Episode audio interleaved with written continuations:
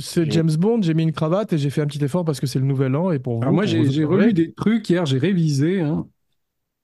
Tant mieux. Acceptez le recording pendant bon. que, pendant que je lève ce verre de Dom Pérignon 52 à votre santé.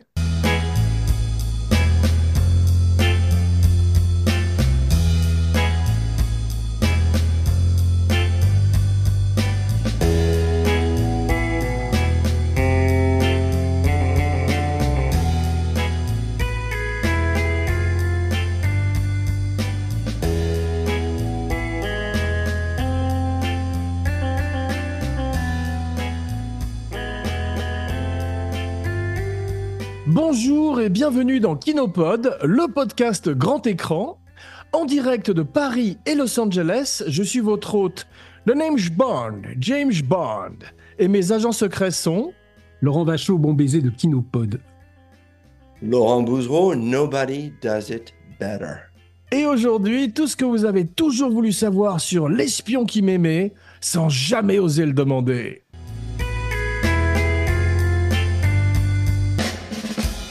Ravi de vous retrouver, mes cinébuddies, pour boire ensemble des martinis shaken not stirred et nous plonger au cœur d'un de nos James Bond préférés, The Spy Who Loved Me, 1977, réalisé par Louis Gilbert. 1977, année dominée au box-office par Les aventures de Bernard et Bianca et un petit film de science-fiction du nom de La guerre des étoiles. Alors, cette année voit également naître Jessica Chastain et Michael Fassbender et s'éteindre Elvis Presley et Groucho Marx. Mais pour l'heure, Laurent V, notre agent à Paris, nous résume le film en quelques mots, le fameux pitch, comme si nous étions un gros producteur belge une fois, dans un ascenseur entre deux étages. Alors le pitch de l'espion qui m'aimait, euh, c'est en fait euh, deux euh, sous-marins nucléaires, un russe et un américain, non et un britannique, pardon, qui sont, qui disparaissent tout d'un coup, qui ont été kidnappés hein, dans un espèce de super tanker par un très grand méchant qui s'appelle Karl Stromberg et qui va menacer, bah, comme dans beaucoup de James Bond, de déclencher une guerre nucléaire si les dirigeants ne se plient pas à ses volontés. J'achète. Ah, c'est a nutshell, tu vois. Parfait, vivre et laisser podcaster, c'est au tour de Laurent B, l'homme au micro d'or, de nous raconter un petit peu la genèse du personnage. Je serai à tes côtés, rassure-toi, car j'ai fait une recherche très poussée, avant que Laurent V, lui, ne nous raconte la genèse du film. J'aurais pu ajouter quand même que James Bond allait devoir collaborer donc avec une agent russe, hein, puisque ça c'est le c'est le cœur après du film. hein. c'est la première Ouais. Crois que d'ailleurs que ça arrivait, qui veut le tuer puisqu'au départ euh, il est censé avoir, euh, il a il a d'ailleurs abattu son son amant russe. C'est vrai, et d'ailleurs, excusez-moi, mais euh, c'est c'est contenu dans le titre, parce que c'est l'espion qui m'aimait, donc c'est effectivement une histoire d'amour. Mais euh, Laurent B, avant que tu nous racontes un petit peu la genèse du personnage, est-ce que tu peux nous parler du film euh, tel que tu l'as découvert en salle? Parce que je crois que c'est une des premières fois que tu as vu un film deux fois en salle, et ça, c'est intéressant. J'ai vu le film en 77 à sa sortie aux USA. J'étais pour la première fois, euh, c'était mon premier voyage aux États-Unis. J'étais à Athens, Georgia, qui est tout près d'Atlanta. Et la famille savait très bien que c'était, euh, j'a- j'adorais le cinéma. Alors, euh, j'ai toujours d'ailleurs mon, petit ticket, mon petit billet pour aller voir l'espion qui m'aimait. Et dans la même semaine, j'ai vu La Guerre des Étoiles. Alors, point de vue choc, c'est, quand même assez, assez énorme. Mais je dois dire que j'avais vraiment déjà euh, accumulé vraiment un, un- amour pour les films de James Bond. Un des premiers souvenirs cinéma, c'est Vivre et laisser mourir, que j'ai vu sur grand écran euh, dans mon petit bled Taverny dans le Val d'Oise, et à qui je dois d'ailleurs euh, euh, ma phobie des serpents, parce qu'il y avait beaucoup de serpents dans Vivre et laisser mourir. Ah, tu es comme c'est- Indiana Jones? Oui, j'ai son look aussi, donc ça va. Et, et, et, et donc, Attends, d'ailleurs, je voudrais dire qu'on n'a jamais vu Harrison Ford et toi dans la même pièce, donc vous êtes peut-être la même personne, je ne sais pas ça. Ah, mais si, parce que si tu as vu mon documentaire sur, C'est euh, vrai. Moi, je l'ai vu, je euh, l'ai vu. Je l'ai sur vu il y Harrison a, il y Ford, deux, on trois jours. m'entend parler en voix off. C'est vrai qu'on t'entend un Des peu, mais on questions. t'entend même lui poser une question, non, à un moment? Oui, oui, c'est ce que je C'est dis. ça, Donc, hein j'ai j'ai la preuve que je, je ne suis pas Ah voilà, Je ne suis pas c'était la l'autre. mauvaise personne avec qui faire cette vanne. Voilà, exactement. Je me rappelle avoir été donc voir Vivre et laisser mourir, d'acheter le poster, la musique du film, euh, Ouais. et, et de suivre ça avec L'homme au pistolet d'or, qui, qui, est un film euh, un peu moindre, je dois dire, mais, mais que j'aime beaucoup, j'ai beaucoup d'affection pour le film. Donc, aller voir L'espion qui m'aimait, c'était un événement. Et, j'avais une règle à l'époque parmi mes proches, c'est qu'on n'avait absolument pas le droit, mais c'était, c'était une règle à suivre, de critiquer James Bond. Je pardonnais tout. Autant je, je critiquais tous les autres films que je voyais, je trouvais toujours, tiens, j'aurais fait ci, j'aurais fait ça. Mais alors, James Bond, il y, avait une loi, je, je- je disais à mes proches, même les, même les pas bons sont bons. euh, tout ce qui était mauvais était bon, tout ce qui était acheté était à garder. On n'avait absolument pas le droit de critiquer quoi que ce soit sur James Bond. Alors bien sûr, en grandissant, je suis devenu cynique et maintenant je critique, mais euh, cette période-là, Enfin, à côté d'un mec comme moi, tu, tu critiques pas, toi. oui, je suis, je suis beaucoup plus euh, euh, généreux. Euh, bah toi, t'es quand le tu as V, vu, moi je euh, suis le B, donc euh, voilà, hein, c'est quand tu as la vu Roger Moore euh, habillé en clown dans Octopussy que tu as changé d'opinion, non? Non, c'était un peu. je dois dire que j'avais été assez déçu avec For Your Eyes Only, Ouais. parce que tout d'un coup, on passait de, de, de l'espace, de Moonraker et de, de, de la- cette belle voiture que tu as derrière toi dans l'espion qui m'aimait. Tout d'un coup, on était en deux chevaux. Ouais, ouais. Il y, y avait une un autre côté. phobie. Il y avait- une autre phobie, j'avais une phobie des deux chevaux, parce que c'était les bonnes sœurs qui venaient me donner des piqûres quand j'étais petit. Elles conduisaient toujours des deux Oui, chevaux. puis ça fait. D'un coup, euh, retrouver ça dans un James Bond, j'avais dit, non, non, attendez, là, là, je, peux- gendarme. je ne peux plus. ça faisait Gérard Houry tout d'un coup, un peu, tu vois. Non, pas que je, Oui, Ouais. euh, je veux dire du mal de Gérard euh, la carapate ou un truc comme ça. l'impression d'être dans le gendarme de Saint-Tropez tout d'un coup, tu vois. Ouais, c'est le moment où euh, Rémi Julienne prenait les films en main et les voitures se coupaient en deux et on voyait un peu cette cascade se répéter sur la rivi- Riviera tout le temps. Mais déjà dans Moonraker, je dirais que ça commence à se gâcher un petit peu quand on a un pigeon qui fait un double take. Mais c'est vrai que le, le- le ton des, des Roger Moore est plus euh, campy, plus kitsch d'une manière générale. Ouais. Mais dans L'espion qui m'aimait et euh, dans les premiers, il y a quand même ce côté un peu plus James Bond qu'il a et qu'il est, il est un peu Yeah. moins euh, comique en fait qu'il ne le serait par la Non, suite. non, mais et ce que j'aime d'ailleurs, c'est que Roger Moore n'essaye pas d'imiter Sean Connery et les réalisateurs comprennent ça aussi. Et donc, il y a vraiment un, un- un changement et ça, j'apprécie énormément. Il y a vraiment une, une période Sean Connery euh, que tu imites très bien d'ailleurs, Jean.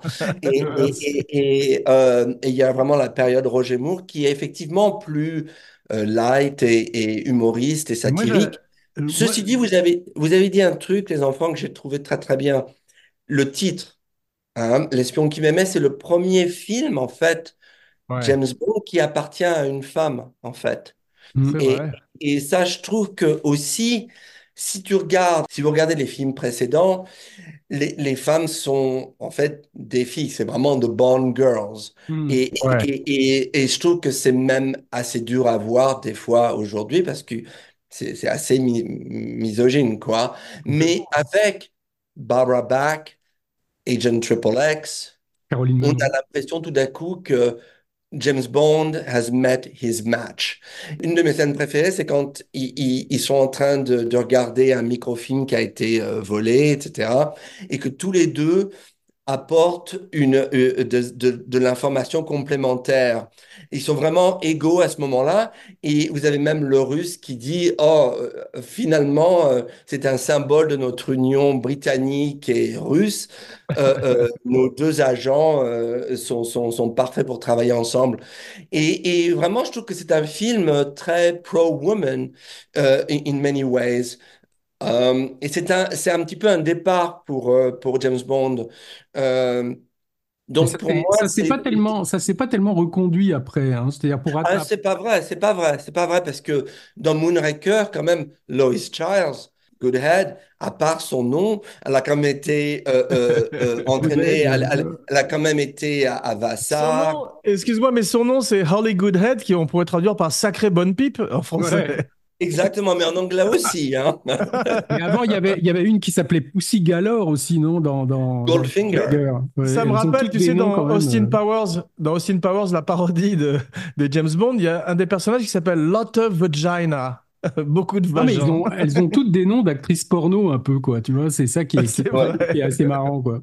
Par exemple, s'il faut que je revienne deux secondes pour refaire un parallèle avec Laurent, c'est que moi, contrairement à lui, moi, l'espion qui m'aimait, c'est le premier que j'ai vu, euh, James Wow. Vous pouvez le croire, Ouais. ça? C'est-à-dire que moi, je venais d'un petit bled d'Auvergne, j'ai été je me suis relocalisé après en, en, en région parisienne, hein, puisque j'habitais en Seine-et-Marne.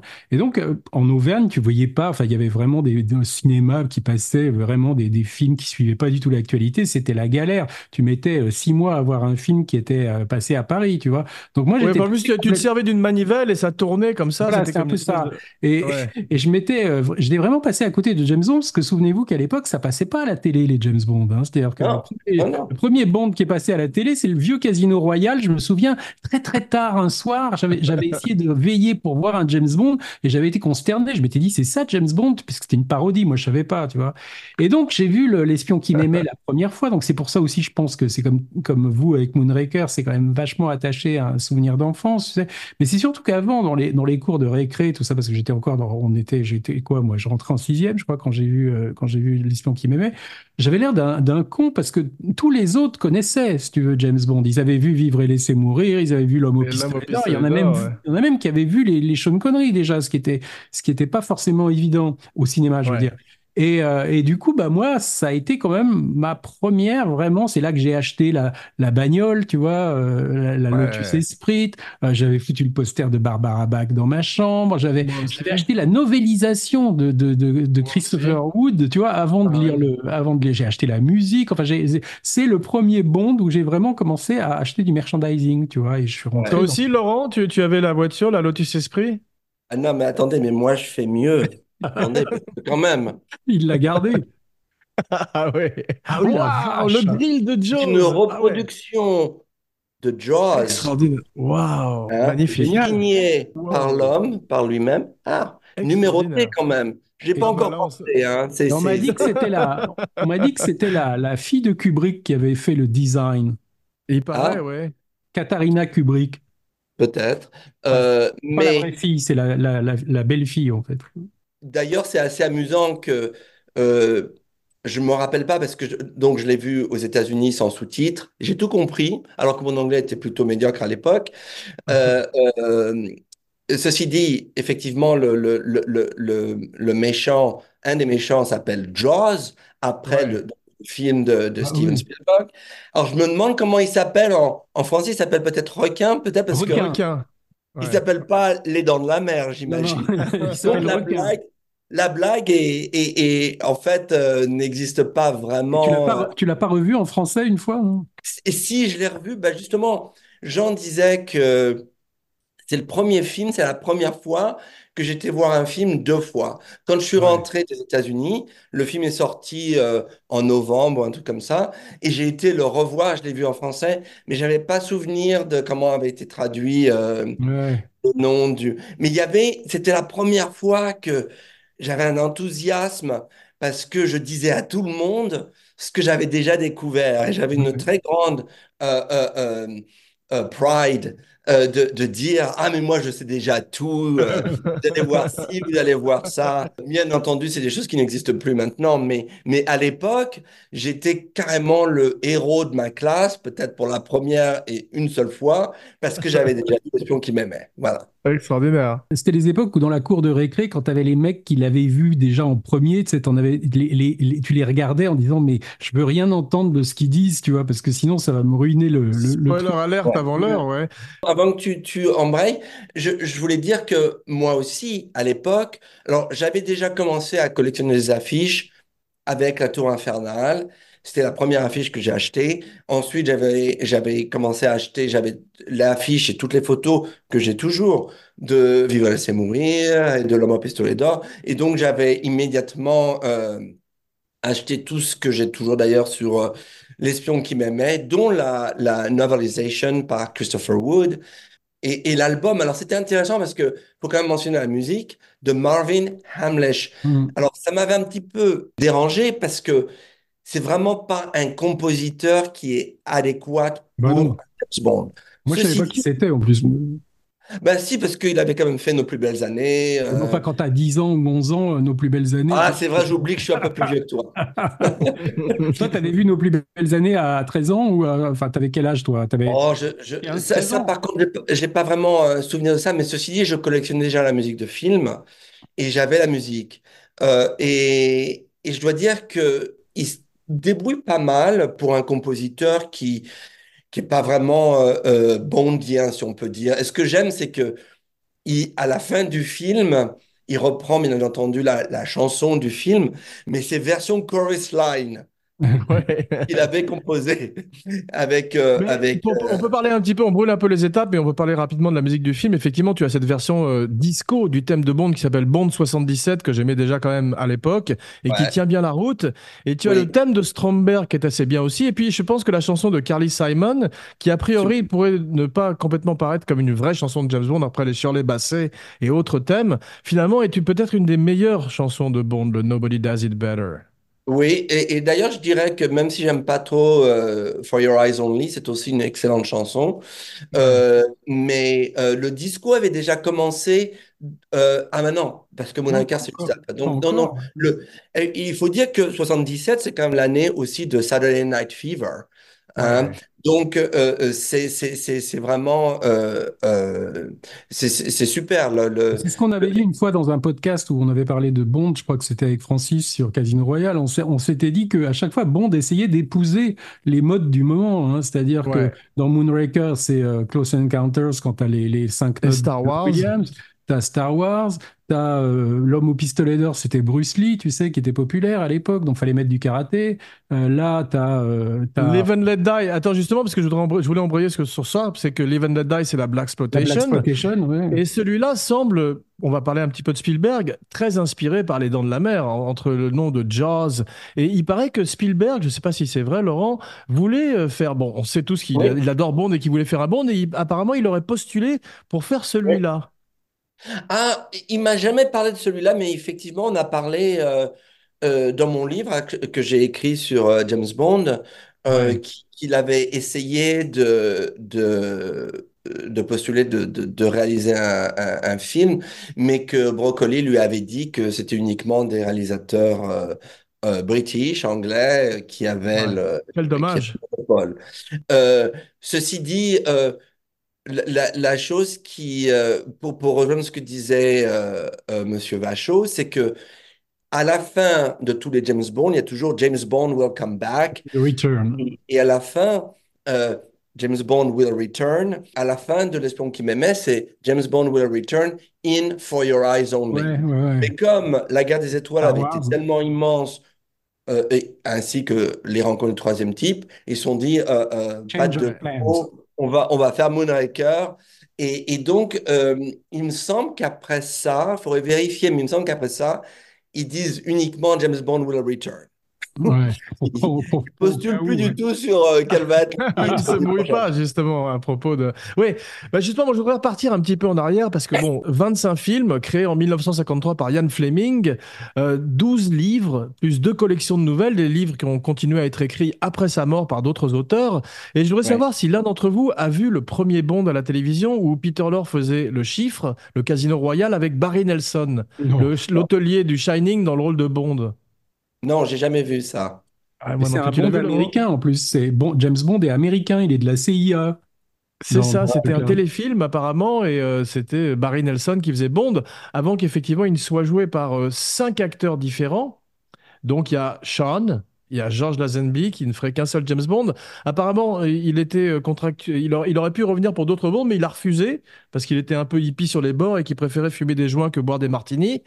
Et euh, donc finalement, Roger Moore euh, a un parcours un petit peu comme Pierce Brosnan, où il était beaucoup à la télévision, ce qui l'empêchait contractuellement de faire Bond, puisque les brocolis avaient euh, leurs yeux sur lui depuis moi, un petit il y, a- moment. il y a quand même un truc qu'il faut que je dise, c'est que Ouais. moi, j'étais peut-être pas allé voir des James Bond au cinéma, mais j'étais un, un dingue, comme beaucoup, de la série Amicalement Vôtre à l'époque. Tu Oui, parles. Donc pour Ouais. moi, Ouais. c'était Lord Sinclair qui, qui jouait James Bond, et j'avais l'impression que. Roger Moore continuait en fait à jouer Lord Sinclair oui, James Bond, parce que c'était les mêmes, les mêmes poses, les mêmes intonations, parce Ouais. qu'il faut dire qu'il a trois, il a deux expressions, Roger Moore, un peu quand même, tu vois.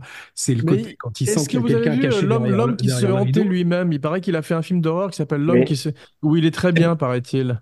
oui, c'est pas un film d'horreur, c'est genre, genre un film de suspense. Euh, Ok. euh, oui, oui, c'est pas mal, mais bon, c'est pas. euh, it's not worthy of a podcast. Oui, mais je pense que, les- je pense que les- le côté humoristique qu'ils ont voulu ramener avec Moore, hein, qui avait pas, pas du tout dans les trucs avant, c'est, je me Ouais. demande si ça n'a pas été un peu induit aussi par le personnage qui jouait dans Amicalement Vôtre, parce que c'est juste après Amicalement Vôtre qu'il a joué, qu'il a fait James Bond. Ouais, oui. C'est possible, Et, mais euh, c'est possible, oui, effectivement, oui. tu sais que dans- dans, dans- Amicalement Vôtre, il avait les cheveux un peu longs, euh, Lord Sinclair. il Mais est un peu grassouillé. là, il, a les cheveux plus courts, mais sinon, c'est exactement les, les mêmes, euh, les mêmes poses, les mêmes Ouais, mais mouvements. ce qui est intéressant dans, dans L'espion qui m'aimait, c'est que tout d'un coup, c'est pour la première fois, il fait le rôle vraiment sien. Parce qu'on a l'impression qu'avant, il essaye de faire un petit Ouais. peu, de marcher un peu dans les traces de Sean Connery. Mais avec L'espion qui m'aimait, qui est son James Bond préféré d'ailleurs, on sent véritablement qu'il s- qu'il, euh, qu'il devient le personnage, qu'il inclut son humour et qu'il fait passer des choses que ne faisait pas passer Sean Connery. Au- Aussi merveilleux Sean Connery était-il. Il est en train de, de baiser avec la fille dans le chalet avant la poursuite à ski, et la fille lui dit Mais tu t'en vas, mais j'ai besoin de toi. Et il dit Je- Mais l'Angleterre aussi, tu vois. Ça, c'est pas des répliques que, que tu voyais tellement dans les films d'avant, tu vois. Quoi. Et après, on a dit, he has just left, he has just left. The key is to say it twice. Et au fait, au fait, il faut quand même, euh, je suis sûr que vous allez le dire, mais c'est comme le deuxième James Bond réalisé par, par euh, Louis Gilbert, qui est vraiment un très très grand réalisateur que j'aimais beaucoup. Et, Ouais. et il avait fait You Only Live Twice, qui est carrément la même histoire que L'espion qui m'aimait, même. mais dans l'espace. Exactement. Exactement. Mais Mais il y a Moonraker, beaucoup de points peu. communs parce que même Stromberg ressemble beaucoup à Drax aussi. Euh, Il a un peu le même plan euh, dans l'espace que Stromberg a sous la mer aussi. Donc il y a beaucoup de choses qui se retrouvent Mais avec des Moonraker, plans de plus en plus foireux quand même. Moonraker, c'est un peu aussi la même histoire. Tu piques une, Ouais. navette, euh, au lieu de piquer un sous-marin, mais enfin, c'est un peu toujours les Ouais. mêmes, euh, les mêmes, les mêmes intrigues. Et ce C'est qui est c'est terrible, des formules euh, qui marchent et puis euh, Oh, oui, mais ils ont, ils ont épuisé, euh, on en parlera tout à l'heure, ils ont épuisé quand même, je sais pas combien de scénaristes pour trouver euh, le scénario de l'espion qui m'aimait. C'est ça qui paraît un peu paradoxal. Mais ce qui m'a fasciné, c'est qu'il y a Anthony Burgess, l'écrivain de Orange Ouais. Mécanique, qui a écrit et qui a travaillé dessus. Apparemment, il y a Land- John Landis aussi. Donc effectivement, ils ont épuisé, comme tu dis, un, un grand nombre de scénaristes avant de. Mais Anthony de Burgess, Anthony Burgess, c'était complètement délirant. Il avait, il y avait James Bond et Henry Kissinger qui étaient en tandem. Et il y avait un plus, plan euh, pour assassiner la reine d'Angleterre et ça se terminait dans un, dans un opéra un peu comme dans euh, le truc avec Amalric, tu sais là, comment le, le- Ouais. Quantum of Solace. Voilà, ouais. James Bond avait un chapeau melon et un faux, des, faux, des fossiles en plus, Ah. paraît-il. Oui, mais ça aurait fait encore, ça aurait fait un point commun supplémentaire de Bond avec Kubrick, tu vois, parce qu'il y en Mais a pour terminer sur. Kubrick, c'est lui qui apparemment aurait éclairé, aurait aidé à, à éclairer les scènes avec les sous-marins dans le hangar, parce qu'apparemment Lewis Gilbert avait des problèmes et Ken Adams, qui est un des MVP most Non, non, non, non, non, non, non, non. C'est Ken Adam. Tout le monde dit Ah, Adam. oui, bien sûr. Ken ouais. Adam. Merci beaucoup. Je te corrige. C'est Adam pas qui, a- Kev qui a Adams, appelé Kubrick. bravo. ouais. Ouais. Et donc Kubrick aurait aidé, euh, aurait filé un coup de main pour éclairer ces sous-marins où ils avaient beaucoup C'est de mal. Mais c'est surtout parce que sa fille travaillait dessus aussi. C'est aussi pour ça qu'il est venu. c'est ça. Mais Ken Adam, et pas Adams, merci, était quand même extraordinaire. C'est un des personnages les plus importants de ce film. Quand on Bah voit oui. aussi bien l'antre de Stromberg que tous les décors qu'il fait, c'est absolument sublime. Avant, c'était dans On ne vit que deux fois, il y avait ce volcan avec Blofeld, mais à chaque fois, c'est magnifique. C'était lui qui avait fait la salle dans euh, Docteur Folamour aussi, justement à propos de Kubrick. Ouais. Et, et, et c'est Wow. quelqu'un que je connaissais, que je connaissais un petit peu, Ken Adam, j'avais été chez lui. Vraiment quelqu'un de, de euh, euh, je veux pas pleurer sur le podcast, mais c'est, c'est, c'est des rencontres émotionnelles parce que on sent vraiment le, le, l'artiste. euh, Extraordinaire. il, il m'avait raconté l'histoire de, sur Dr. No, quand euh, euh, il y, avait une pièce où, on entend uniquement Dr. No en voix off, et il y a une araignée dans une cage, et il y a euh, Anthony Dawson qui va chercher l'araignée. Bon, bah, dans le scénario, c'est il rentre dans une pièce, on voit pas Dr. No, voilà. Et il, réalise un décor, mais immense et sublime et, qui, qui, qui devient un petit peu son, son comment s'appelle, his touch. Euh, et il, définit vraiment le look du, des films dans Doctor No avec une scène comme ça. Alors, quand on arrive sur, euh, bien entendu, sur euh, L'espion qui m'aimait et, et qui construit ce, ce- cet hangar qui existe toujours d'ailleurs, mais qui n'est pas soundproof. Donc, c'est un problème pour les ingénieurs du son. Ouais. Ah ouais. Mais euh, euh, c'est vraiment euh, quelque chose de- d'extraordinaire. C'est une réalisation. Parce que toi, j'imagine que tu es allé plusieurs fois dans ce, dans ce studio qui a été donc Oui. Pinewood. au moment de la, le 007 stage, quoi, qui a été créé pour ce film et dans lequel Oui. tourné de plein d'autres films après. Ouais, ouais, ouais. Mais c'était quelqu'un de, de, de vraiment extraordinaire et, et qui vraiment a, a, a donné une identité au décor de James Bond. Il a vraiment Alors, tu sais que c'était un, un Allemand en fait. Euh, C'est quelqu'un qui avait grandi, qui avait, qui était allemand et qui avait fui l'Allemagne nazie Oui, se battre oui. dans la RAF après, si tu veux. Ouais. Et ça, je suis sûr que ça avait fasciné Kubrick parce que Kubrick avait une fascination totale pour l'Allemagne, tu vois, et, et pour l'Allemagne nazie. Enfin, fascination dans le sens euh, horrifié, tu vois. Et comme il avait une femme allemande, comme il était quand même très féru de cu- culture allemande et tout, je suis sûr qu'il s'est vachement bien entendu avec Adam à cause de ça aussi. Ouais, ouais, ouais, ouais, effectivement. Qui a fait également Barry Lyndon, quand même. Film préféré à Oui, Laurent mais et à Barry moi. Lyndon, Barry Lyndon, il a eu un Oscar pour ce film-là, alors qu'il a rien dessiné. Il a juste que des choisi des, naturels, il a ouais. juste Ouais. choisi des extérieurs et des intérieurs, mais il a pas. Oui, mais enfin, il faut quand même le faire, hein, choisir des Ouais. décors Oui, mais il paraît naturels. qu'il tu était, parles. il était pas content du tout. Lui, il aurait voulu carrément recréer euh, des décors du 18e, tu vois, dessiner un château, l'intérieur d'un château et tout ça. Et l'autre lui a dit, on va tout faire en, en, en décor naturel, quoi. Il avait Ouais. aussi fait un film que j'aime beaucoup qui s'appelle en français, un titre idiot d'ailleurs, Sherlock Holmes Attack Orient Express. Ça s'appelle The Ah 7% Solution. Euh, euh. Mais C'est sur, Facebook, extra. sur, sur Facebook, je suis ami Facebook et j'ai discuté avec lui plusieurs fois. Il est très sympa avec Nicolas Nicolas Meyer. C'est Ah ouais, c'est un copain à moi, je le vois toujours. Ouais. Je le vois, je Moi, sans arrêt. il y a deux, trois jours. Il, il est, il est très marrant, très, très, très modeste en plus, quoi. Tu vois, quand tu lui Ah dis. Oui, on se dispute sans arrêt, ceci dit, euh, parce que j'ai toujours des théories sur euh, euh, qui, qui, euh, qui- I have to think about that. Il a, il a- il a réécrit Fatal Attraction, par exemple, tu vois, des trucs assez curieux comme Mhm. ça aussi. Mais Il c'est a un fait type. Star- euh, Il a fait un bon Star Trek aussi, non, Nicolas Meyer? Oui. Il a pas fait- Plusieurs, Ouais. même. Il en a, il en a fait deux, euh, mais le meilleur, c'est The Wrath of Khan. Alors, je sais pas ça. comment c'est, Oui, le deuxième. colère de, de Khan. Ou... La colère de Et, Khan. et il a aussi fait euh, C'était demain euh, Ouais, avec j'adore. euh, euh, notre David Warner. Malcolm McDowell. Moi, j'avais ouais. adoré, je l'ai revu. C'est vrai que ça a pris un petit coup de vieux quand même. hein. Ah ouais, c'est possible, ouais. avec un super score de Goldsmith. Ah non, Miklos Rosa. Ah ouais, ouais. Et, et une merveilleuse performance de David Warner en Jack l'Éventreur qui était quand même extraordinaire. ouais. Enfin, il était spécialisé dans, dans des personnages connus qui se rencontrent, quoi. Tu vois, de faire la rencontre entre Sherlock Voilà. Holmes et Freud, faire la Ouais. rencontre entre H.G. Wells et, et l'éventreur, tu vois. Enfin, Mais ça marchait bien, ouais. C'était marque de c'était fabrique. quand même très moderne pour l'époque.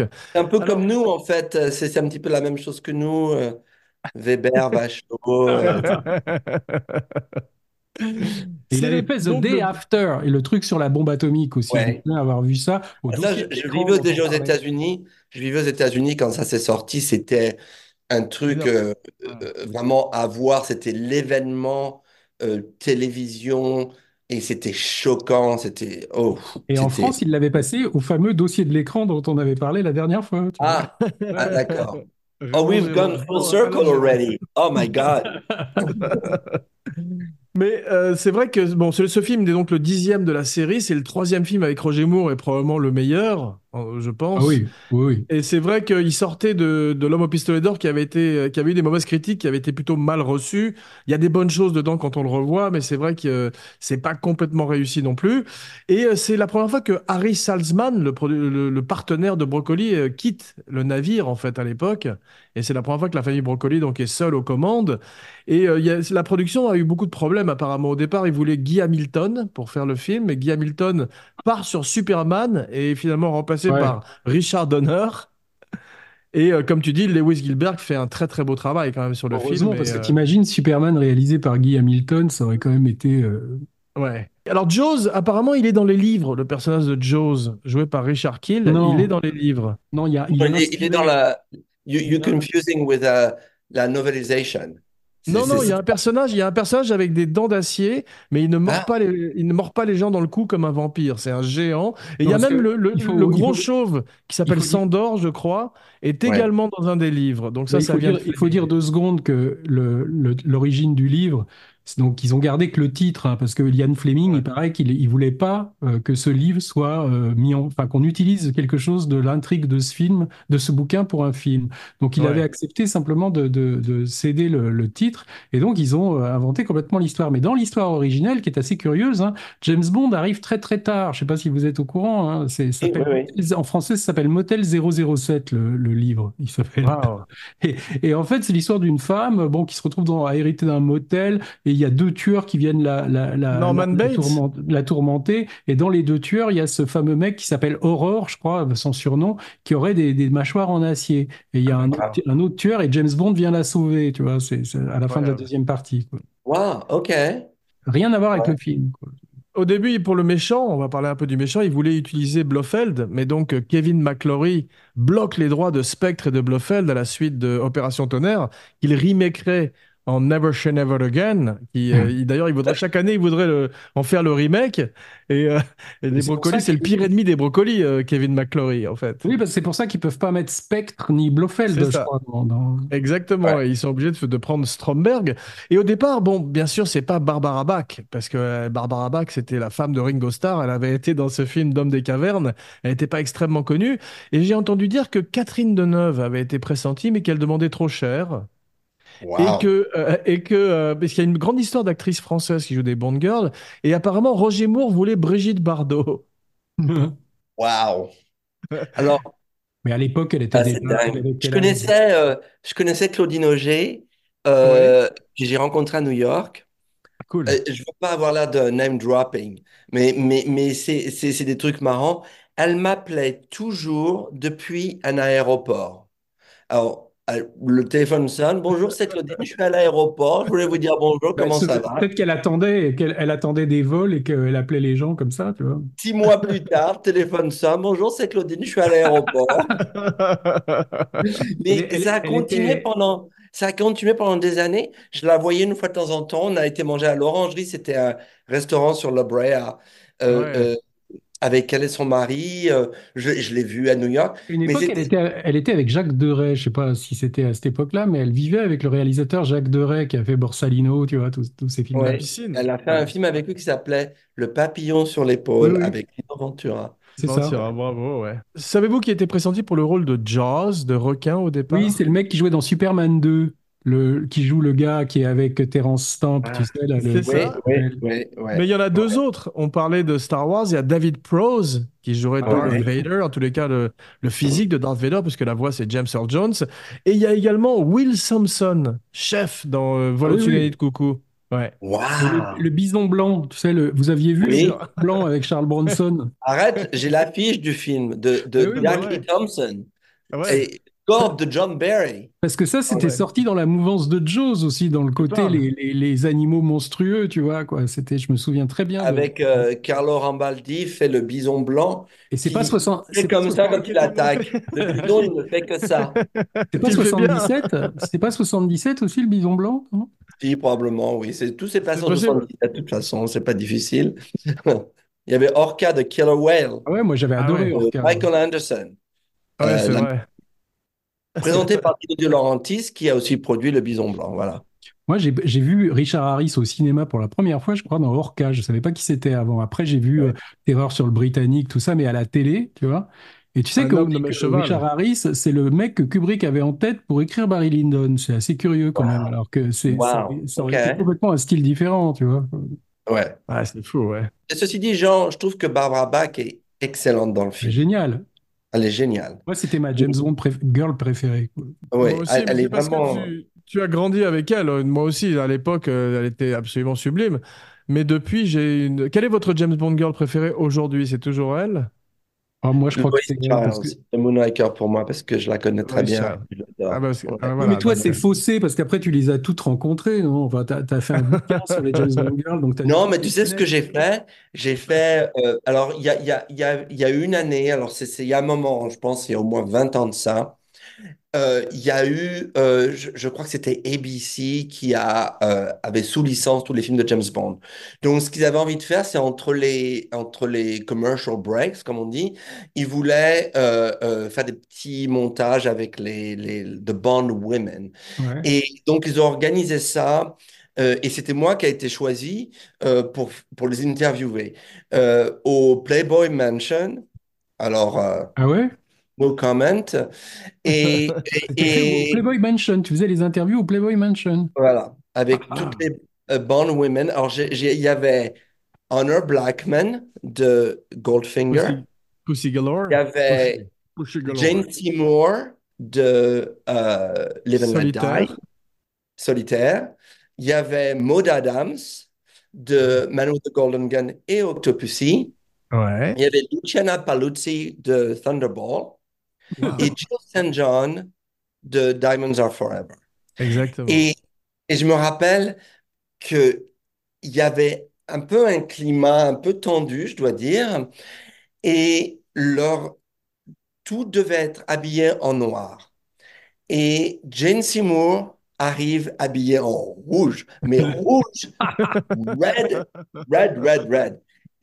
Et, elle a refusé de s'habiller en noir. Et euh, ils ont quand même fait, ils ont quand même tourné, etc. Et je dois dire que, que ce qui m'avait choqué à l'époque, c'est que pendant l'heure du déjeuner, etc., bah, personne ne leur parlait. Euh, c'était, euh, je sais pas, j'ai trouvé ça euh, pas sympa en fait. Alors j'ai, j'ai, je les ai toutes assemblées, on a eu des discussions sublimes, j'ai joué un peu le, le Master of Ceremony avec elles et elles m'ont donné des interviews extraordinaires. Et bien sûr, à l'époque, j'avais aussi rencontré Christopher Reeve, donc avec euh, Jane Seymour, on a parlé de Somewhere in Time, euh, avec Jill St. John, on a parlé de Robert Wagner, etc. C'était super sympa, mais, mais j'avais trouvé que à l'époque, c'était un petit peu déroutant de voir à quel point elles- on- on- personne ne s'occupait d'elles, si vous voulez. Ouais. Euh, et moi, j'étais tellement... Et alors, j'ai un bouquin euh, sur le The Bond Women, et elles m'ont tous signé le truc, donc j'ai toujours ce bouquin. euh, James Bouzreau. C'était, c'était James Bouzreau, mais je disais Bouzreau James. J'ai écrit deux films dans lesquels il y a des. J'ai travaillé, avec, si je peux dire, avec deux James Bond girls, puisqu'il y avait Sophie Marceau, euh, Ah. j'ai fait un film pour. euh, pour euh, elle, c'était le, le monde ne suffit pas. Ouais. Elle est bien, d'ailleurs. Et Elle est bien, d'ailleurs, ouais, Casino Royale. Avec- Moi, j'avais fait un film avec elle avant qu'elle fasse, euh, avant qu'elle fasse euh, le, le James Bond. Euh, et Salomé, donc le metteur en scène Jean-Paul Salomé, avec qui euh, j'avais fait ces deux films, lui, il a même fait un film après avec Famke Janssen, tu vois. Ah ouais? Ouais, bien sûr. Donc ça veut dire que lui, il en a trois, quoi. C'est qui Mais la deuxième? J'ai, pas entendu. Eva Green. Eva Green. Eva, Eva Oh, Green. Yeah! Eva Green et Eva Green qui est quand même euh, extraordinaire dans le Casino Royale. Je trouve que c'est quand même une des meilleures Bond sublime. girls. Les trois sont sublimes. Ouais, on, on parlait de Bond Girl qui sont les, ég- les égales de Bond. D'ailleurs, le début de The Spy Who Loved Me est formidable parce que euh, Anya Amazova, Triple X, euh, qui est jouée par donc Barbara, Barbara Bach, est au lit avec un type qui ressemble à George Lazenby, qui est l'équivalent. On croit ouais. que c'est l'équivalent. ouais, on croit que c'est l'équivalent russe de Ah, James Bond, et en la fait, c'est et Triple la X. moquette à la Sean Connery, tu vois, le mec a Ouais, une Ah non, mais attends. Hey, casté. Laurent, Laurent, c'est non seulement la moquette là, la mais c'est la moquette dans le dos aussi. Oui, Quand- d'accord, quand oui, il se retourne, Ouais, mais j'adore ça. J'adore le fait que bah, euh, c'est relatable. Et il paraît que le mec, il, a- il avait été envisagé à un moment pour faire James Bond, l'acteur qui joue le. Ah bah, il ressemble à, Connery ou à Lazenby, effectivement. Ah ouais, ouais, c'est un de, peu avec sa moquette. compromis ouais. entre les deux, un peu. Il Ouais. ressemble au mec que Angie Dickinson picks up dans le musée Ah oui, de... oui, exact, oui, oui, ex- dans Grace to Kill, oui, exactement. oui. c'est des physiques Complètement. 70s, ouais, c'est vrai. Hey, si on se reparle, si vous m'invitez encore, on doit toujours trouver une, une façon de, de mentionner De Palma, même s'il n'y a rien à voir. Avec moi, c'est pas compliqué. hein, Avec, le- avec Pas avec tu moi non confiance à vois. Laurent, ouais. Moi, c'est Kubrick en général ou Friedkin, mais, mais De Palma, ouais, on en a fait beaucoup. On ferait hein. une émission sur le gendarme et les gendarmettes, il s'arrangerait quand même pour mentionner De Palma. Ah oui, oui. Bah, il y aurait des points communs, hein, probablement. hein. De Palma, tu arrives maintenant, tu fais Six Degrees of De Palma, maintenant qu'il a fait des films en France, tu arrives à, à- à le rattacher à tout et n'importe quoi maintenant. C'est vrai. Mais c'est drôle comme euh, on- le film démarre donc sur cette extraordinaire cascade que, Ah ouais, qui est est à l'époque, parce que là, là, il n'y a pas de CGI, il n'y a pas de fond vert, il n'y a pas tous ces trucs-là. Et le type, apparemment, a vraiment failli mourir. Ses, ses skis se sont mêlés dans le parachute. Enfin, apparemment, ils ont raté, euh, ils n'ont pas réussi à filmer. euh, et heureusement, il y avait un deuxième type un peu plus bas qui a réussi à filmer, parce que c'est un truc qui est spectaculaire. C'est encore Ouais. spectaculaire aujourd'hui, cette, cette, Et, euh, et, et ce saut non en seulement parachute. ça, mais ils ont, ils ont, ils ont attendu très longtemps pour que le, le, le temps soit précaire pour filmer la scène. A Ah un ouais. temps de merde, je crois. Euh, C'est c'est- au c'est- Canada. ça, durait, ça dure trois secondes à l'écran, où j'exagère, mais, mais, mais euh, pour le filmer, c'est des semaines d'attente. Et ça, c'est un truc que j'ai j'ai appris, bien entendu, plus tard, c'est tout ce qui est second unit dans, dans ce genre de film. Euh, Ouais. ou, ou qui sont tournés par d'autres acteurs, etc., euh, et d'autres équipes complètement. Mais, mais pour les films de James Bond, c'est, the second unit director is almost as important Ouais. euh, que, que le, le... Et quand tu vois les, les films comme Mission Impossible aujourd'hui, tu as l'impression que la second unit, c'est devenu la, la main unit. Tu vois, c'est Ouais, des films pratiquement de seconde équipe à, l'échelle à l'échelle plus plus quoi. Tu vois. Mais Ouais. ça m'a fait penser à Mission Impossible dans le sens où cette cascade n'a rien à envier à ce que fait Tom Cruise. Ah bah c'est vraiment incroyablement spectaculaire ce type. Avec le drapeau anglais, il paraît que quand ils ont projeté le film pour le, rôle- la, la reine et euh, à Buckingham Palace ou je sais pas où, ils étaient debout euh, en standing ovation après cette séquence. Waouh! Non, mais tu sais, un, un des éléments intéressants à, pa- à- à discuter quand même, c'est le fait que quand ces films se faisaient à cette époque, euh, euh, on voyageait pas autant qu'on voyage aujourd'hui. Ouais, Donc, ouais. le fait que on allait en Égypte, en Sicile, etc., Ah, c'était complètement dépaysant. ouais. il y, avait un côté, mais, mais absolument, euh, euh, euh, je veux dire, jaw-dropping. euh, Ouais. Jaws. jaw-dropping. Euh, on Mm. était fasciné par, les, par, par ce qu'on regardait. La- cette séquence en Égypte pendant l'illumination du Sphinx, etc., c'est c'est fantastique dans L'espion qui m'aimait. Et puis il y a un truc qui revient qui est très bien fait, c'est donc avec ce personnage extraordinaire de Jaws joué par Richard Kiel qu'on avait vu dans le rôle de Voltaire, l'adjoint de Dr Miguelito Loveless dans l'émissaire de l'Ouest. Ah bon, et qui est formidable parce que euh, quand, on le voit dans ces pyramides ou quand on le voit dans Moonraker au Brésil, tu sais, au carnaval, il est filmé comme dans un film d'horreur. Ça fait très peur quand il arrive, cette espèce de clown géant qui arrive dans cette ruelle brésilienne ou alors dans ces pyramides avec ce jeu de d'ombre, de, de- de lumière, tu vois, sur lui. C'est, on est en plein film d'horreur. En plus, si c'est un vampire avec des dents d'acier, comme il se penche et qui mange, il mord ses victimes euh, à la nuque, au cou, c'est, ça fait très très peur hein, quand même. Et il paraît que quand enfant. il- il- euh, Laurent, il sait sûrement ça, mais il paraît que quand ils ont tourné le film, euh, il- il- bon, il- le mec, il fallait carrément, il avait un lit, mais il fallait carrément que le lit suive, tu vois. C'est-à-dire que chaque fois qu'il changeait de pays, il y avait son lit qui était qui était acheminé parce que c'était impossible de trouver une, une, une chambre d'hôtel avec le lit du mec, tu vois, qui faisait 2 mètres 20. Donc, euh, et un jour, son, Non, lit, mais il son lit était- perdu, il paraît, un jour dans les. non, mais Et le mec s'est retrouvé à pas pouvoir dormir dans un lit parce qu'il était trop grand, tu vois. Il était super sympa quand j'étais sur Moonraker. Je me rappelle, il y avait une cafétéria et il était au bar en train de boire quelque chose. et J'étais à côté de lui, mais la, la, la taille de ses pieds, de ses mains, c'était. Mais il n'avait aucune force.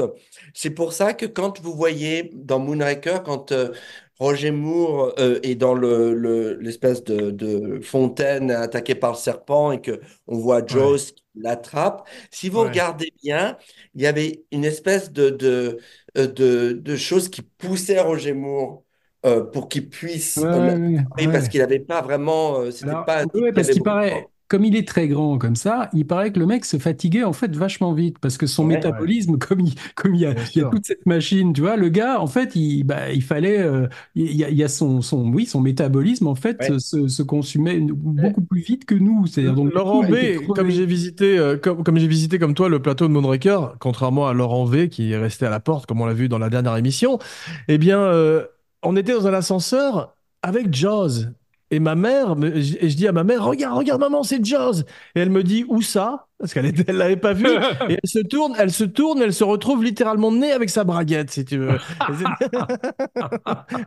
Mais elle l'avait pas vu au départ. Vous savez qu'il y avait, Euh, c'est comme ça que Luc mère Besson, s'appelle Agent Triple X? il y avait Luc Besson, il y avait, il y avait Luc Besson sur Moonraker, vous savez pas ça? Ah Non. bon? Il était stagiaire. Donc il y avait du monde hein, quand même. A- c'est là où il a eu l'idée du Grand Bleu, avec Non, mais il a été engagé, il était stagiaire euh, dans, quand ça se tournait à Paris, là, dans les studios, quoi. Ah, c'est Ouais, drôle. ouais. Mais c'est un film euh, très, qui, est qui est très français, un peu moins que Moonraker. Dans Moonraker, on voit des acteurs comme euh, Georges Belair, euh, Ouais. un mec qui s'appelle Guy Delorme, des acteurs très français, mais euh, Corinne il y a toujours Cléry, c'est ça? Corinne. Cléry, Corinne Cléry et puis. Blanche, Blanche Ravalec, qui malheureusement fait la fiancée de Jaws. Et ça, ça abîme beaucoup le personnage. Mais Jaws, t'as vu, il était censé Et mourir Anne à la fin de l'espion. dans, Ouais. Anne ouais. Et, Ouais. et Jaws était censé mourir à la fin de L'espion qui m'aimait, mais il a, il dans les projections, les gens étaient tellement fans de lui qu'ils qu'ils ont retourné une séquence alternative où on le voit surgir de l'eau et nager difficilement le crawl. On sent que c'est pas, il est pas très physique effectivement à la fin. il- il- il paraît que c'est euh, lui, qui, et je- Laurent, il va peut-être confirmer parce qu'il doit, il doit savoir ça. Il, paraît que c'est lui qui a amené des, qui a amené l'idée que par moment il devenait goofy un peu Jaws, tu vois, enfin qu'il y avait des, des touches humoristiques sur le personnage pour pas qu'il ait l'air juste d'une espèce de mec ça effrayant. commence quand il se lâche le, le- le gros rocher sur le pied dans les Ouais, pyramides. ou là, alors ouais. quand il Ouais. tombe, tu vois, et qu'il enlève la poussière sur son, qu'il est tombé Ouais. du train, et il enlève sa Mais je poussière. préfère euh, quand il fait peur que quand il est goofy, parce que c'est vrai que de mon regard, apparemment, les enfants, bon, dont nous, nous faisions partie, adoraient Jaws et avaient Bah, écrit des lettres. euh, là, quand, de- quand il tombe du ciel et qu'il ah, tombe ça dans c'est le, terrible ça. dans le Ah, chapiteau. ça c'est ça c'est dur. Mais c'est les brocolis qui ont décidé d'en faire presque un gentil, puisqu'à la fin de Moonraker, il aide Bond et euh, il Ouais. devient euh, carrément Il un gentil. donne, I love, ouais, j'aime bien quand il donne euh, thumbs up. Wow, C'est toi qui disais que, que, que c'est Laurent qui nous avait dit que quand il était allé sur Moonraker, Roger Moore avait des calculs dans les reins. Et il sur le- enfin, le- il avait l'air quand même d'avoir une santé fragile parce que sur l'espion qui m'aimait, il paraît qu'il a eu un zona euh, Ah. sur le visage et qu'il a donc fallu arrêter euh, le tournage pendant. C'était euh, au moment où il tournait dans le là, la- la- la- les scènes de baston, enfin de bagarre dans Ouais. le supertanker. Ils ont été obligés d'arrêter parce qu'il avait un zona, tu vois.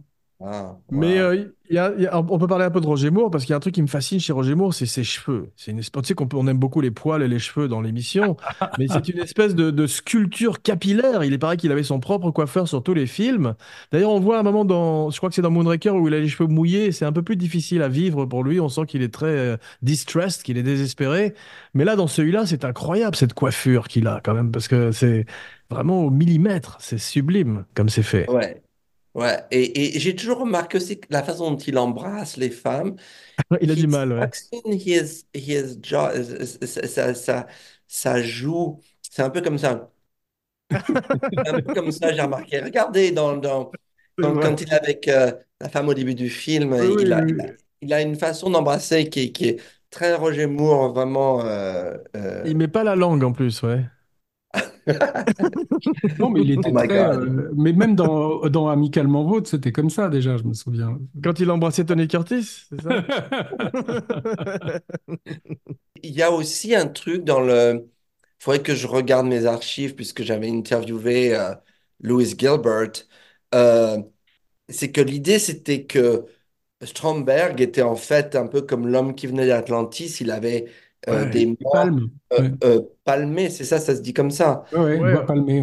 Et, et, et on le voit uniquement, euh, on le voit euh, une fois quand euh, il fait exploser l'hélicoptère.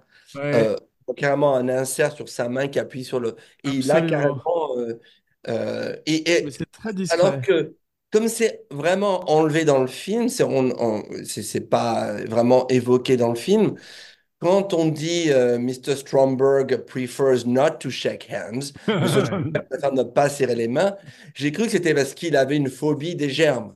C'était une phobie euh, que je partageais à l'époque. D'ailleurs, j'avais énormément peur de serrer les mains des gens. Comme Howard Et, Hughes. et- et- et, Comme euh, Donald Trump. comment? Comme Donald Trump, qui, qui aurait fait un très bon méchant de James Bond d'ailleurs, Trump. Eh ben, euh, euh, everything's possible.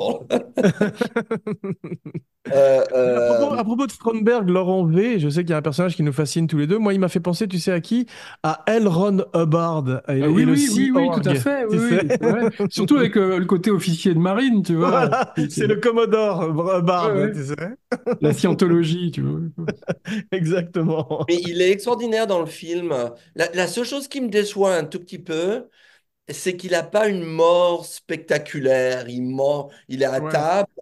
Non mais attends, Euh, et en plus il, euh, reçoit une balle de, il reçoit une balle dans la bite, t'as vu parce que c'est truc à travers le canon. table, ouais. Ouais. Non, non.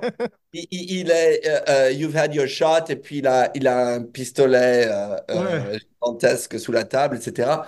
Mais, mais, mais, mais il s'effondre dans, sa, dans, dans son euh, plat d'huître, là. J'ai j'ai trouvé que c'était pas, euh, c'était- Ouais, c'est vrai que c'est pas pas à la mesure de, de ce qu'il, euh, de son C'est ambition. et Jeannette, ouais.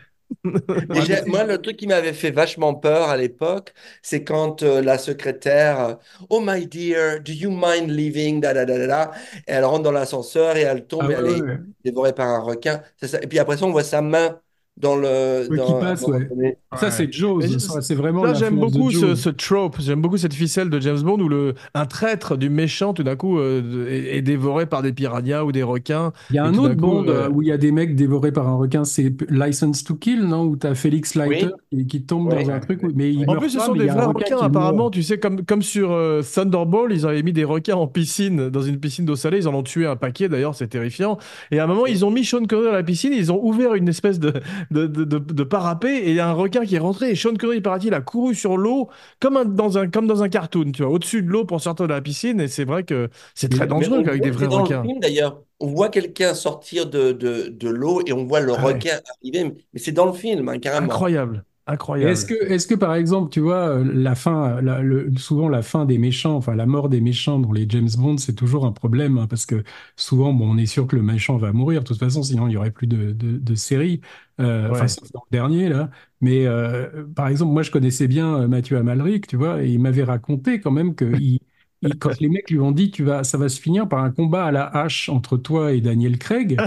Euh, il était là en disant, vous êtes sûr? Enfin, tu vois, il comprenait pas comment lui, il allait faire le poids, enfin, même avec une hache, en face de, de Daniel Craig. Et quand tu vois le Mais film, ça, on en a parlé, tu sais, c'est- souvent ridicule parce que tu as, tu as ça aussi dans Mission Impossible quand euh, Tom Cruise affronte le mec du Dragon Tattoo, oui. tu sais, à la fin, Oui, qui est beaucoup trop vieux pour lui. Ou dans John Wick aussi, tu as Keanu Reeves qui affronte ce même pauvre vieil homme et on a peur pour le méchant tout d'un coup beaucoup plus que pour le héros. Ça, c'est un Mais problème. Mathieu, c'est pas qu'il est vieux, c'est que juste, t'as l'impression de. Woody Allen se battre avec Stallone un peu, tu vois. C'est, c'est, c'est- c'est- C'est vrai. Est-ce que vous avez noté la référence euh, à- au service secret de Sa Majesté? Euh, À un Euh, moment, je sais plus qui dit, mais quelqu'un mentionne le fait, je crois que c'est Anya Amazova, c'est femme Barbara Bach qui mentionne le fait que sa femme a été tuée. Ah, peut-être, ouais. Et ils changent de sujet quand ils sont. Ah euh, oui, oui, oui. Non, mais ça, c'est euh, c'est your... c'est quand ils se rencontrent au bar après ça. la scène. euh, et, euh, Exactement. et je crois qu'elle lui dit You're sensitive, Mr. Bond. Sur certains sujets, effectivement.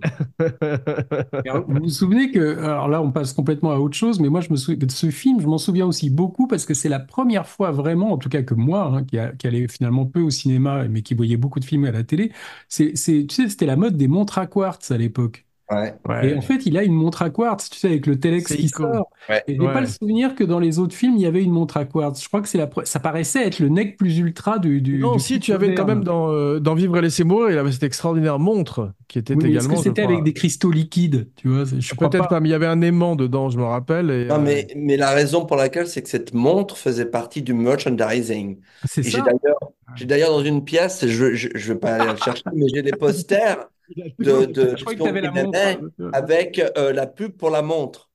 Ah, waouh, extraordinaire. Parce qu'après, ils ont eu une, ils ont eu une licence avec, je sais que c'est pas Breitling, c'est quoi? C'est, euh, ils avaient, c'est toujours la même montre. Après, je crois qu'on voit dans certains James Bond, ils avaient c'était assez amusant. Je- je- Omega avec euh, Daniel Craig. J'essaye de me rappeler qui m'avait raconté l'histoire, mais, mais euh, il me semble que le vrai merchandising a vraiment commencé sur Goldfinger. Et il y avait, il me semble que c'est Ken Adam qui m'avait raconté ça euh, dans le, à l'intérieur du, du, du, du jet de Pussy Galore. À un moment donné, James Bond va aux toilettes euh, pour se changer, blablabla. Et, et, et, y a, et, et, et Ken Adams se rappelait, si c'est lui qui me l'a dit, je ne sais plus, qui voit Harry Saltzman, le producteur, arriver avec une boîte de produits et il commence à faire du set design, à mettre un truc. Il dit, non, mais attendez, qu'est-ce que vous faites? Ça va pas. Il y a, il y il y mille bouteilles de... Il dit, oui, ça fait partie du merchandising. C'est, that's how we're financing the movie. Ah, c'était carrément le producteur qui faisait ça. de- C'est c'est c'est vraiment le début de, de, de, de tout ce qui est euh, pro- product placement dans, ouais. Dans les Ouais. films. Moi, je me souvenais fou. quand même très bien, parce que je n'avais pas vu le film, mais je me souviens que ça existait. C'est, euh, tu, tu voyais, il y avait pour les gamins, mais donc pour les enfants quand même qui jouaient au, au pistolet, il y avait le pistolet d'or, tu sais, où tu avais le briquet Ouais. que tu devais assembler avec le stylo et tout ça. Il y avait une- une- un truc en plastique pour les gosses, tu vois, qui était une sorte de kit à Ah, mais monter. je ça. il est dans, mon, il est dans un tiroirs. Il a tout. J'ai tout. Extra- Extraordinaire. Mais c'est vrai que le film est quand même un peu commence à être un petit peu comique. Et euh, quand, quand par exemple quand Jaws désosse la voiture, c'est un petit peu comique. Et que tu as après cette voiture qui roule dans le désert, il y a une musique de cirque et tout. Tu as une musique qui, réfère, qui référence également euh, Laurence d'Arabie. Ouais. Et euh, il y, a, y a quand même un ton beaucoup plus léger. Même les, les gadgets de. Q, donc Desmond, Desmond Llew- Llewellyn qui revient Oui, oui. et euh, qui est extraordinaire, mais ces gadgets sont un peu ridicules quand il fait sauter ce chèque, tu sais, arabe sur une espèce de, strapontin euh, à ressort. C'est un peu comique quand même, ça aussi. Et, alors, j'aime bien que tu mentionnes Q parce que, alors, figurez-vous quand même que c'est pas son vrai nom, il s'appelle Major Bootheroys. Et quand j'ai vu le la première fois, j'ai cru qu'il avait dit mon nom. Major Bootheroys. Boozero. Et dans quel film il le dit? Il le dit dans L'espion qui m'aimait? Dans l'espion qui m'aimait, c'est Barbara Bach qui est, tu le vois arriver. Ouais. Regardez la scène. Tu vas voir la scène. Elle dit Good morning, Major Boozero. Ah Ah, c'est drôle. Et ça, Mais c'est des Desmond j'ai il, est mort, t'as français, vu, il, est- mort, Desmond Llewellyn, il est mort dans un accident de voiture. Il était très vieux. Et apparemment, il a appuyé sur le bouton du siège éjectable et il s'en est pas rendu compte. Ça, c'est pas sympa. C'est dit, GoldenEye? Non, et on l'a vu jusque You're dans... crossing the line. Il a fait, Cross the line. il, il a fait euh, Pierce Major Brosnan. Boozero, désolé. Il est allé jusqu'à Pierce Brosnan, euh, le- le- l'acteur. hein. Ouais, ouais, mais là, bon, t'as t'as Lois Maxwell qui est merveilleuse, t'as Bernard Lee qui est quand même fantastique en M, tu as tous ces piliers de Bond qui ont fait la transition entre Sean Connery et Roger Moore et ils ont bien Alors, fait de marrant garder parce que- Moi, je vous parlais du film là que j'avais écrit, euh, de- euh, dans lequel jouait Sophie Marceau, qui est un film qui se passe pendant la Seconde Guerre mondiale, qui s'appelle Les Femmes de l'ombre, et qui est en fait un film qui se passe au- dans le SOE. Le SOE, c'était une, une, une, euh, un service hein, secret qui envoyait Ouais. des agents euh, sur le continent pendant la guerre, tu vois, et notamment des femmes. Et en fait, le, le, le gars qui dirigeait ce service s'appelle Maurice Bookmaster, si tu veux. Et on m'avait raconté que, que ça avait été l'inspiration du personnage de M pour Ian Fleming, ce gars. Wow, incroyable. That, Ah, that would make sense. étonnant. Yeah.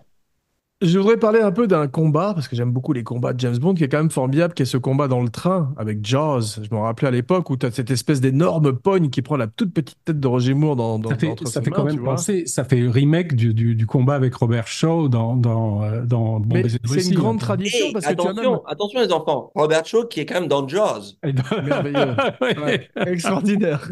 Tout vrai. est dans tout et réciproquement. Euh, Mais c'est vrai, d'ailleurs, c'est mon méchant préféré, Red Grant, dans Bon Baiser de Russie. Il Ah est quand même il est extraordinaire. Il est génial. Et je voudrais quand même préciser que c'est une grande tradition des combats de train dans James Bond. Et il y en a un qui est magnifique dans un film que les gens aiment un peu moins, mais que j'aime beaucoup, qui est Spectre, où tu as Dave Bautista qui affronte Daniel Craig dans un train. Et que c'est quand même vachement bien foutu comme combat aussi.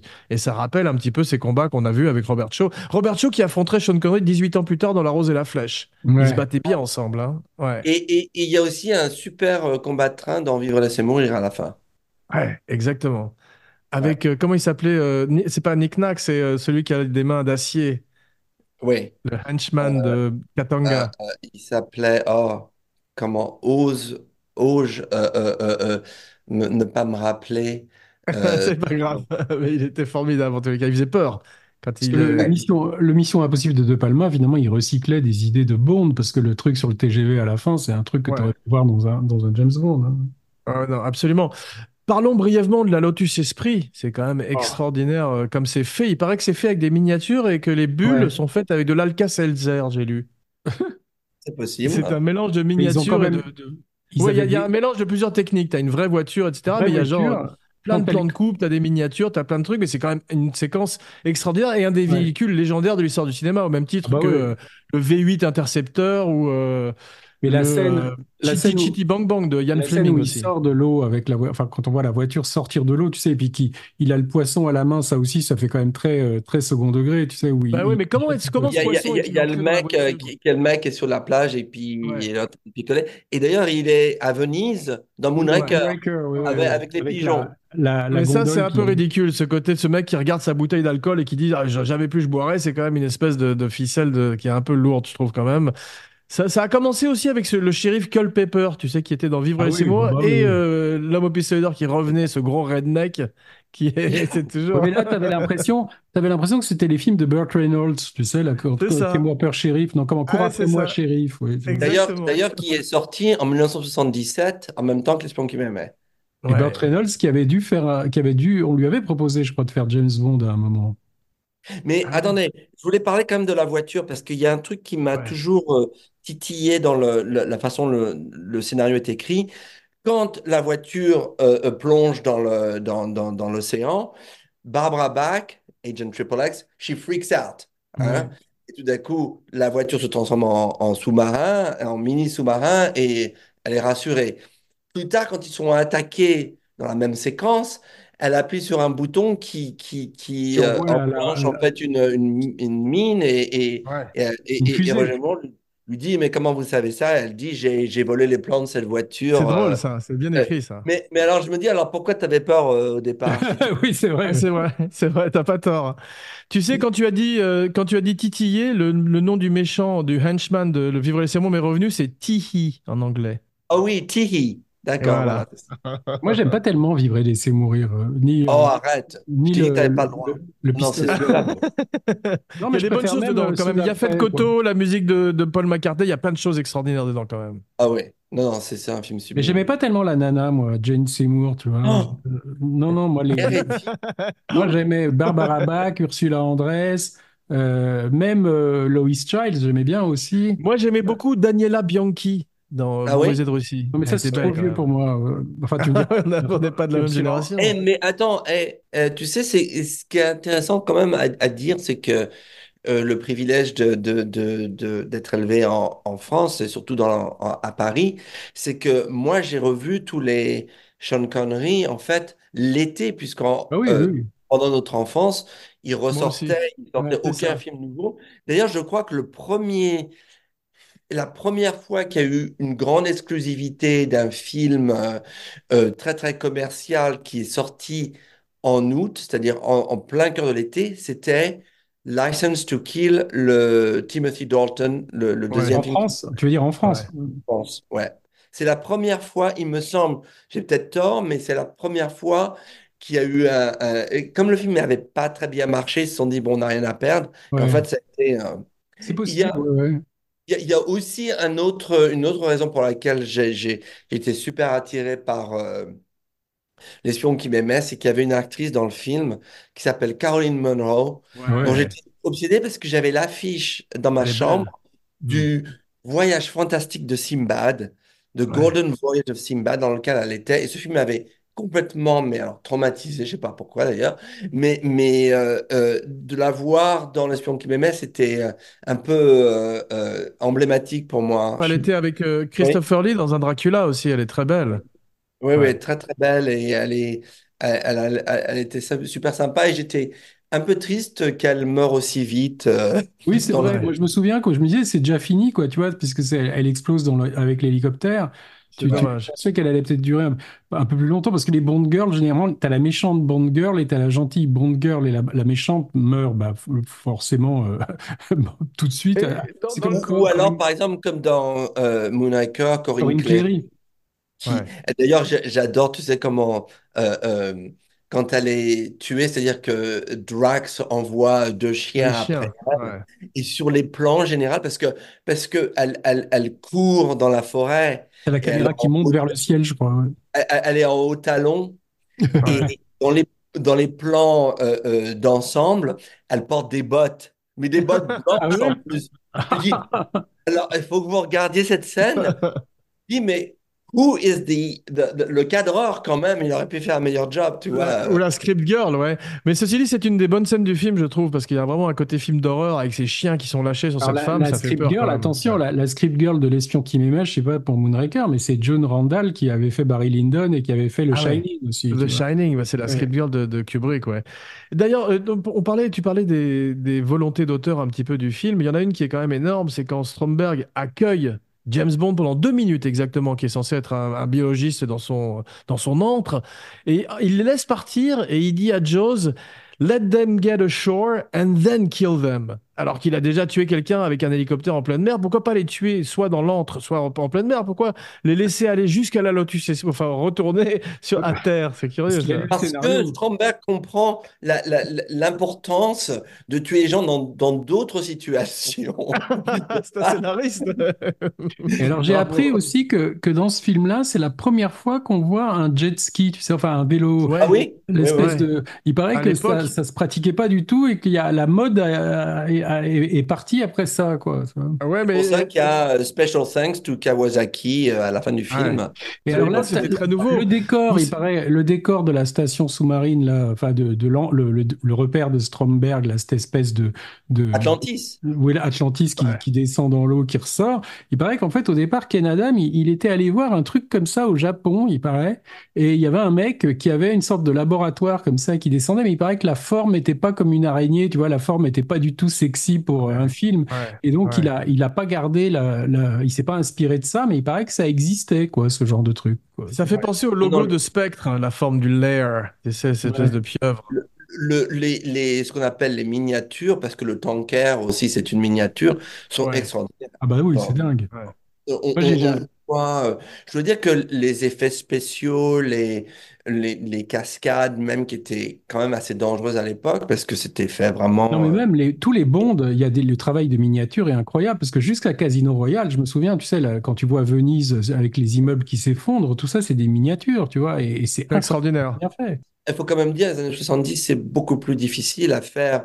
Ouais. Et d'ailleurs- Et d'ailleurs, euh, tu sais, quand, quand ces films sont transférés euh, sur 4, euh, euh, 4K, etc., tu commences à voir dans Moonraker, tu vois carrément des ficelles qui, Oui, qui tu vois les fils des fois, oui, oui. Ouais. Euh, donc, c'est pas toujours une bonne idée, mais ceci dit, le, le- le travail fait sur L'espion qui m'aimait surtout et Moonraker est, est vraiment. euh, euh, Ah bah oui, parce que la, la Lotus Esprit, quand tu la vois descendre, moi, à aucun moment, quand j'avais vu le film à l'époque, je me disais, tiens, on dirait une petite voiture, enfin, où tu Pareil, dis, ouais. Mais il y a un truc qui, qui- avec lequel j'ai un peu de mal maintenant, et déjà un petit peu à l'époque, c'est l'explosion de l'antre du méchant. C'est quand ça, pendant la dernière demi-heure ou les dernières 20 minutes, quand tout d'un Ouais. coup, euh, que ce soit un volcan ou un truc, ça commence à, à se barrer en couille avec des dans tous les henchmen qui se tirent dessus. Ouais, ça, un c'est quart un d'heure en peu, trop, ouais. ça fait un peu Austin Powers quand même, surtout aujourd'hui quand même. hein. oh, Mais- je, trouve- je te, je te trouve euh, un peu dur, je trouve pas. On moi. peut pas critiquer avec mais Laurent. lui, lui, il, n'a critiquera pas jamais. hein. C'est- c'est- Mais et le plan, oui. le plan de Stromberg, qui est quand même un peu, un, peu- un peu à la mort moelleux quand même, il veut, il veut nu- nuke, il veut euh, balancer des bombes nucléaires pour euh, détruire la Terre et aller vivre sous l'eau, mais il a, il a les mains palmées, il a pas des branchies. C'est pas peut l'homme de pas l'Atlantide.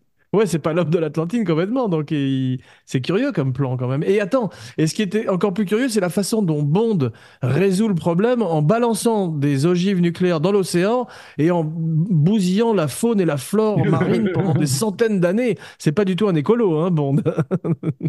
Non, et, euh, ceci dit, euh, il n'avait pas le choix.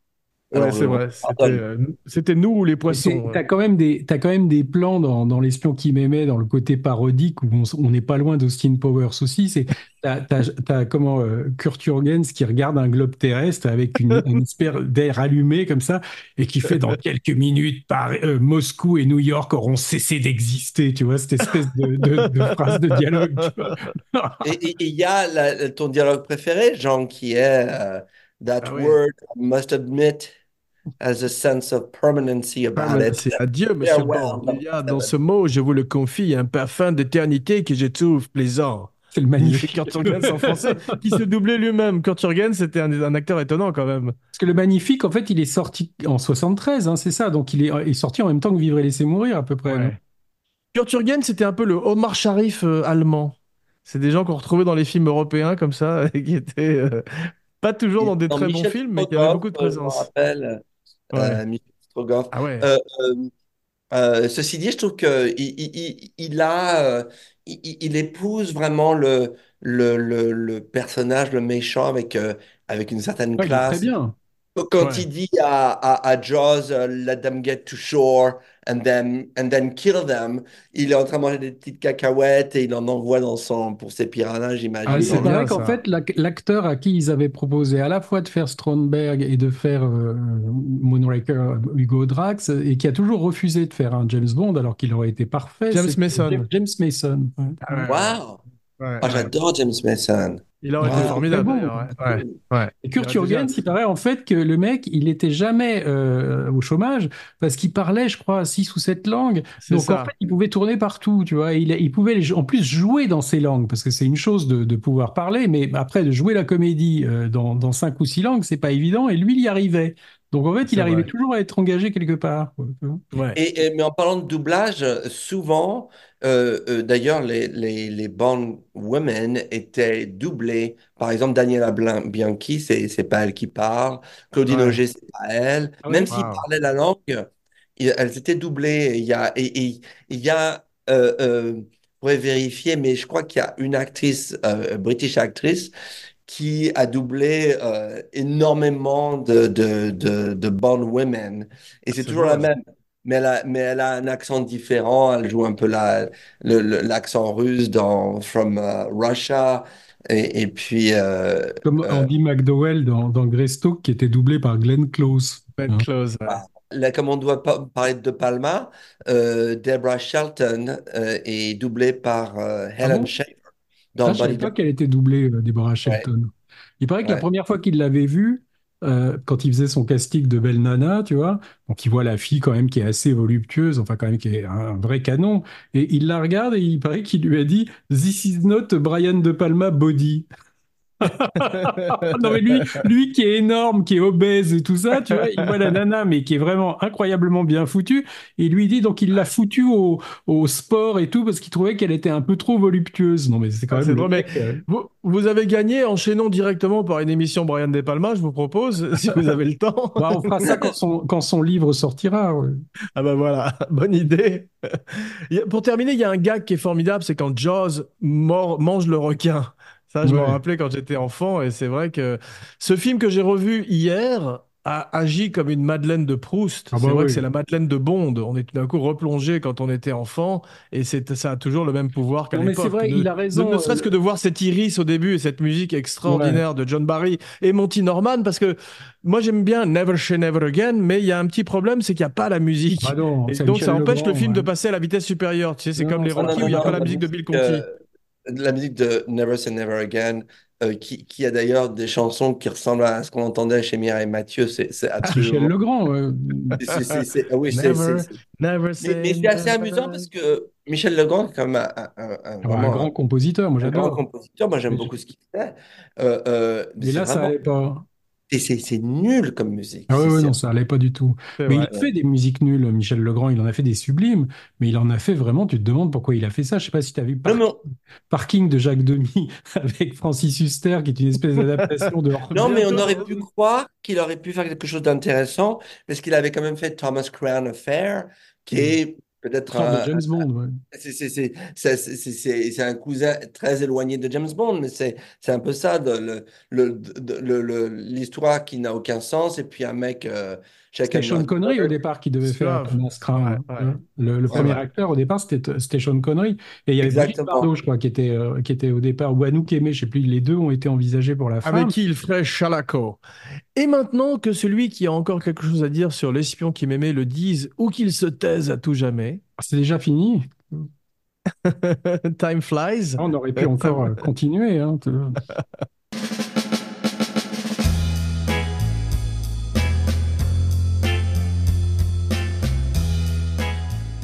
Bien, merci mes cinébuddies pour ce voyage 20 milieux sous les mers avec James Bond. Vous fûtes de valeureux agents secrets et vous avez désormais le permis de podcaster. On se retrouve très vite pour une nouvelle mission. En attendant, n'oubliez pas de liker, de partager, de commenter, de follower et de vous abonner partout où vous écoutez le podcast. Écoutez et regardez le podcast. Bien sûr, n'oubliez pas de liker et de souscrire à la chaîne Abracadapod sur YouTube avec chaque semaine des invités prestigieux et des surprises et une nouvelle fantastique vidéo de Maestro Romain Lenoff, son Major Katia Lazareva. Un bon nom pour une Bond girl. Ah oui, Katia. Lazareva. et maintenant, comme le veut la tradition, voici venu l'heure, à la manière de James, de dire vos noms et vos phrases signatures, la fameuse catchphrase. Laurent Alors. Laurent Vachaud, bonjour chez vous. Laurent Bouzereau, euh, I prefer not to shake hands. Parfait, je fus Jean Weber pour Kinopod, le podcast Shaken Not Stirred. Et maintenant, Nobody podcast better. Makes me feel sad for the rest. Nobody podcast half as good as you. Kino, you're the best. À l'époque, j'étais incapable de, quand j'avais entendu ça, de saisir le double sens de ça, tu vois, quoi, de cette chanson. Carly Simon, c'est toujours des trucs. C'était la, la chanson qu'elle qu'il avait rendue célèbre, c'était quoi? You're So Vain, non? Où on- Ce qui est drôle, c'est que t'étais une chanson soi-disant pour Warren Beatty et Warren You're So Vain, ça pourrait très bien s'appliquer à James Bond aussi. Ouais, bah, exactement, ouais. Mais, Ouais. euh, mais Laurent, toi, t'as fait quoi comme, euh, comme documentaire dans la série des James Bond? C'est lesquels que t'as fait en making-of? Mais si. Casino, Casino Royale, c'est pas toi qui l'as fait? Non, non, mais j'ai écrit un livre, The Art of Bond. Mais tu m'avais dit que tu étais allé sur le tournage de Casino D'ailleurs, excusez-moi, mais j'ai oublié de parler aussi de ton livre sur les dix premières années de la carrière de Steven Spielberg, qui est extraordinaire et que je recommande à tous nos auditeurs, comme d'habitude, ainsi que le podcast que nous avons fait sur Spielberg. Merci. I'll send you the check.